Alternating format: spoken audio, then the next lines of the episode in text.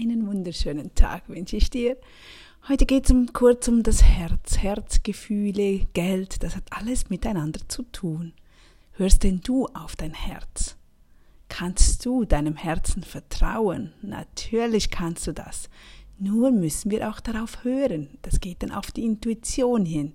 Was wäre, wenn du zu 100 Prozent aus deinem Herzen heraus leben würdest? Nicht andere fragen, nicht Umfragen starten, soll, soll, willst du das, ähm, was möchte ich in meiner Zukunft, soll ich das, sondern einfach auf dich hören. Du setzt dich hin oder du gehst spazieren und sagst, Nadja, was möchtest du? Möchtest du nach links gehen oder nach rechts gehen? Und dann hörst du auf dich. Du musst das üben und lernen. Einfach so.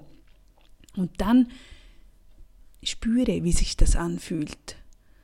Was wäre, wenn du einfach so wieder 100% deiner Fähigkeit zu fühlen ausleben würdest?